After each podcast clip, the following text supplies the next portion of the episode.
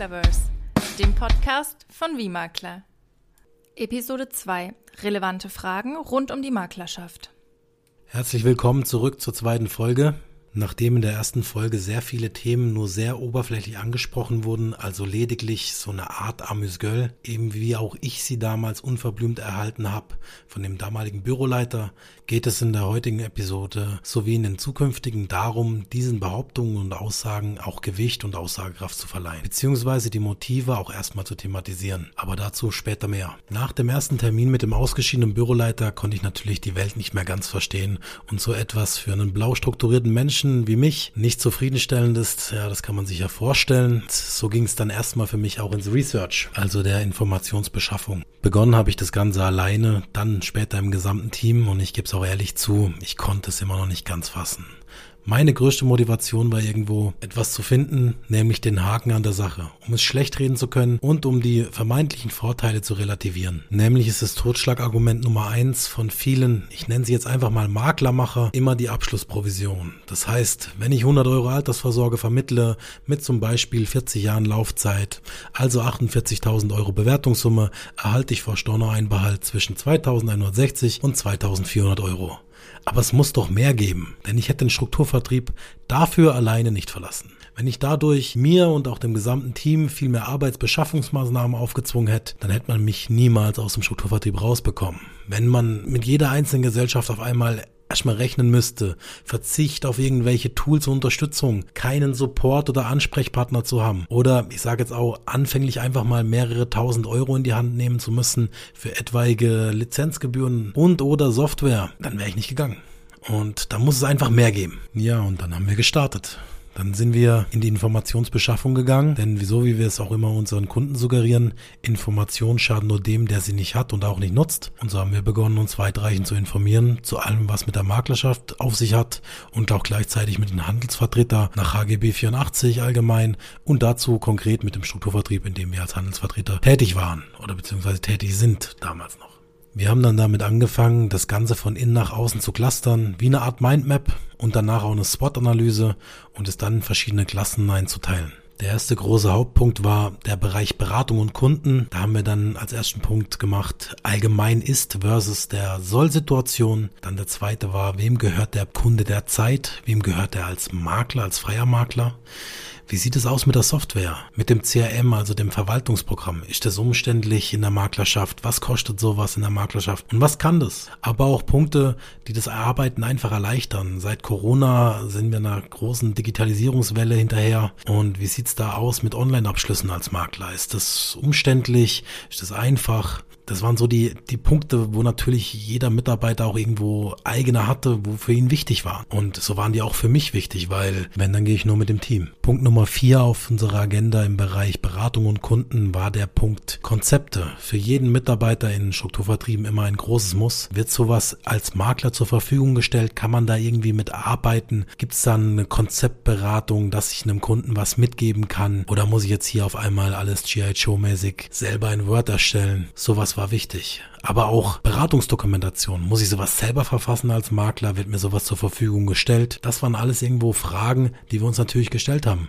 weil das Daily Business damit zusammenhing. Punkt Nummer 5 auf der Liste war dann das Thema Rating. Da wir aus einem Strukturvertrieb kommen, der das in einem Erstgespräch mit dem Kunden sehr ausführlich anspricht und thematisiert, man da sogar, ich sage jetzt mal zwei, drei Minuten seiner Präsentation irgendwo mit verbringt, war mir sehr, sehr wichtig, dass wir zukünftig als Makler natürlich auch Ratingagenturen Agenturen zur Verfügung gestellt haben und dass jeder da auch drauf zugreifen kann von den Mitarbeitern beziehungsweise von den Maklern dann. Sechstens war der Punkt, gibt es Mehrwerte für den Kunden? Siebtens, können wir irgendwie expandieren? Gibt es irgendwelche Produktgattungen oder Klassen, die wir bisher nicht vermitteln konnten, die jetzt aber irgendwie möglich wären? Das waren im Bereich Beratung und Kunden unsere anfänglichen Fragen. Denn wir hatten berechtigte Zweifel an der Maklerschaft und dem Maklerstatus. Weil man hört so viel und hörte so viele Vorurteile über Makler, die ich, muss ich mir ja auch selbst eingestehen, auch selbst in der Anfangszeit gehört, niemals hinterfragt und weiter ausgebildet habe an meine Vertriebspartner, wie zum Beispiel, man kann als freier Versicherungsmakler keine EDD-Stunden aufbauen oder wenn dann doch sehr teuer. Die Makler rechnen die Versorgungslücke des Kunden von Hand wie in der Steinzeit und dazu sehr ungenau und dafür haben sie auch gar keine Software und die rennen in Provision hinterher. Ihr kennt das Spiel, ihr kennt die Sachen, die gerne behauptet werden von manchen Führungskräften aus manchen Vertrieben. Und das war auch bei uns nicht anders. Das wurde ausgebildet und salopp gesagt eingetrichtert wie Dogmen und deren Wahrheitsanspruch galt als unumstößlich. Und sowas wurde dann auch von mir nicht hinterfragt. Ja, im Nachhinein traurig aber wahr. Der zweite große Hauptpunkt zum Thema Versicherungsmakler werden war der Bereich Unternehmertum, persönliche Entwicklung, persönliche Weiterbildung, Karrieremöglichkeiten für mich sowie auch für das gesamte Team. Unsere erste Frage in dem Bereich war, haben wir mehr Freiheiten in der Maklerschaft? Haben wir mehr Einschränkungen?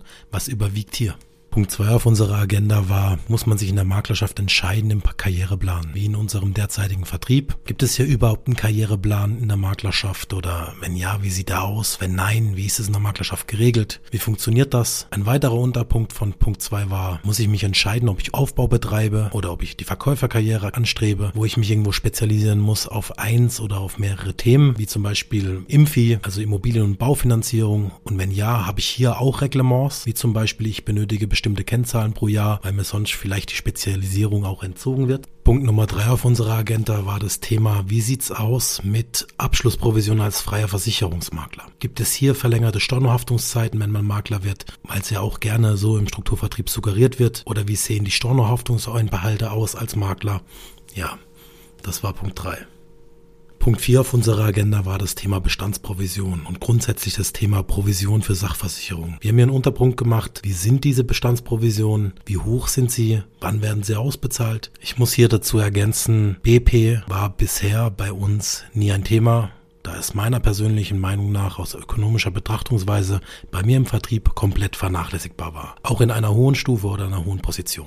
Ich möchte hier aber auch aufhören, natürlich gibt es Bestandsprovisionen, auch wenn diese sehr gering sind. Und nein, ich sage nicht, es gibt keine Bestandsprovision, nur damit sich kein Anwalt des ein oder anderen Vertriebs wieder auf die Füße getreten fühlt. Also, es gab, gibt Bestandsprovisionen. Wenn ich sage, dass es komplett vernachlässigbar ist in der Position oder Stufe, ist das eine persönliche Meinung, die jeder für sich selbst gerne definieren darf, wie er das auch möchte, wann etwas ökonomisch relevant ist oder eben auch nicht. Punkt 5 auf unserer Agenda war das Thema, wie sieht es aus im Finanzanlagengeschäft nach 34f Gewerbeordnung? Wie sehen hier die Provisionen aus als freier Versicherungsmakler? Ist es hier möglich, diese zu rabattieren? Muss ich hierfür auch einen Antrag stellen, wenn ich rabattieren kann? Wenn ja, wie viel? Weil hier hatten wir manchmal auch Diskrepanzen im Vertrieb, dass man einfach, ich sage jetzt mal, etwas eingeschränkt war, kann man theoretisch die Depots der Kunden weiterverwalten als Makler. Ich persönlich hatte da einen großen Depotbestand von Kunden, den ich verwaltet habe von mehreren hunderttausend Euro und da würde ich mich natürlich auch gerne zukünftig dann auch weiter darum kümmern. Punkt 6 war, gibt es weitere Provisionsarten, die wir vielleicht bis jetzt auch nicht auf dem Schirm hatten, um das mal salopp zu sagen. Punkt 7 war das Thema IDD, Weiterbildung, alles was mit dem Paragraph 34d Gewerbeordnung zu tun hatte, mit der Weiterbildung darin und was man da beachten muss, ob das geht, was nicht geht.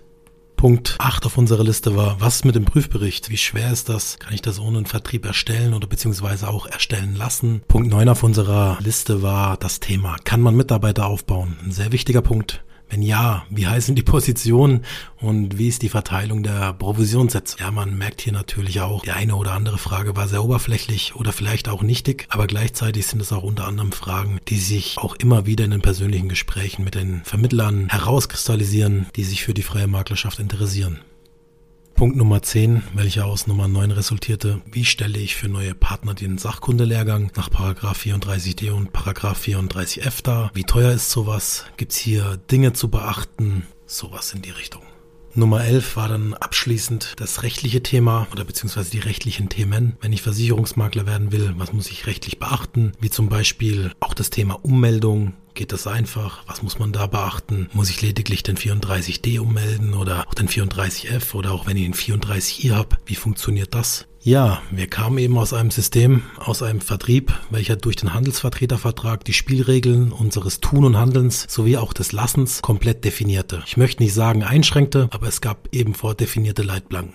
Man kann sich das so bildlich vorstellen, wie wenn man einen Teich bzw. einen See mit dem Meer vergleicht. Ich habe dazu eine kleine persönliche Anekdote. Es gibt ein Sprichwort in China, das sagt, große Fische leben nicht in kleinen Teichen. Ich lasse es mal so unkommentiert. Aber was meine ich damit mit dem Thema Spielregeln unseres Tun und Handelns oder auch des Lassens. Das Beispiel wäre hier in meiner damaligen Situation als Handelsvertreter in unserem Strukturvertrieb war es eben nicht möglich, Privatkredite abzuschließen oder auch Bausparverträge. Das soll zwar jetzt nicht heißen, dass ich eins der beiden abschließen möchte oder mein Kerngeschäft darauf legen möchte. Doch ich bin eben individualistisch, wie auch viele andere in der Branche und möchte lieber selbst entscheiden können, was ich meinem Kunden anbiete und was nicht. Und das war hier durch, ich sage jetzt mal, vordefinierte Leitplanken von meinem Vertrieb, für den ich hier als Handelsvertreter tätig war, direkt eingeschränkt.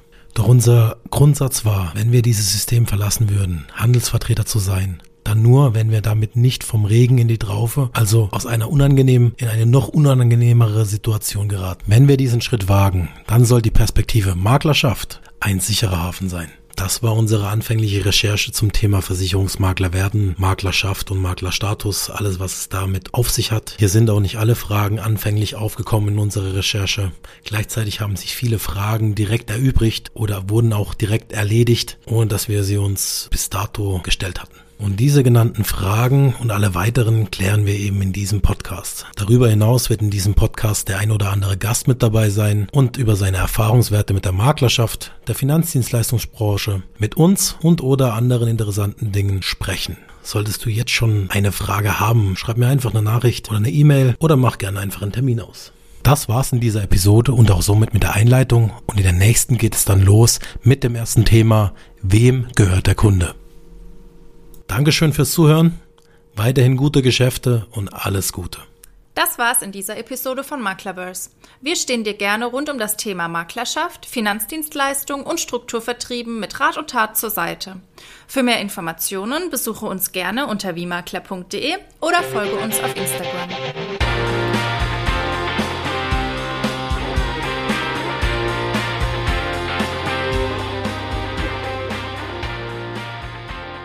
Alle Angaben wurden mit größter Sorgfalt erarbeitet und zusammengestellt. Die Ausführungen, Inhalte und Auskünfte sind rechtlich unverbindlich und erheben keinen Anspruch auf Vollständigkeit oder Richtigkeit. Für zwischenzeitliche Änderungen übernimmt der Autor keine Gewähr. Ferner ersetzt der Inhalt keine qualifizierte Beratung und dient lediglich einer ersten Information. Ein Wechsel in die Maklerschaft ist nicht zu pauschalisieren. Das Für und Wider muss im Vorhinein abgewägt und reflektiert werden.